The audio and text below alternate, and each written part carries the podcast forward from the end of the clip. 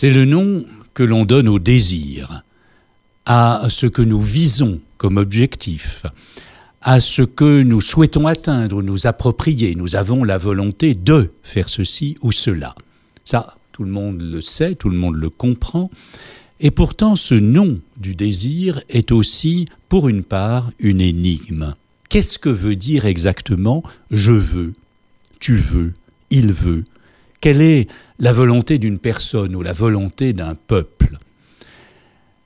Alors on pense évidemment à ce qui ne devrait pas fléchir, à ce qui peut nous porter éventuellement à défier la mort plutôt que de céder, ou qui nous conduit à ne refuser de voir notre volonté brisée ou anéantie. Le risque présent, c'est que nous devenions de moins en moins sensibles à ce que veut dire la volonté, comme si nous ne comprenions plus vraiment qu'il y a là une énigme, comme si la volonté risquait peut-être aujourd'hui d'être émiettée, estompée.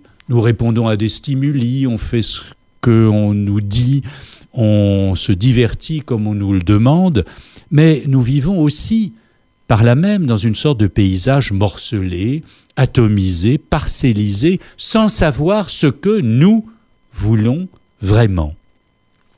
Savoir ce que l'on veut, ce que l'on veut vraiment dans la vie, soit, c'est, me semble-t-il, ce qu'il y a à la fois de plus simple, mais de plus difficile, alors que c'est ce qu'il y a de plus important dans l'existence. On met du temps à le comprendre, mais le jour où l'on sait véritablement ce qu'on veut, et qu'on a rejoint, si je puis dire, sa volonté propre, alors on se trouve débarrassé de beaucoup, beaucoup de choses inutiles. Il y a une belle anecdote où Socrate parcourt un marché.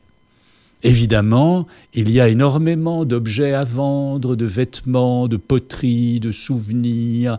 Sur les marchés d'Athènes, c'était un peu comme sur les nôtres.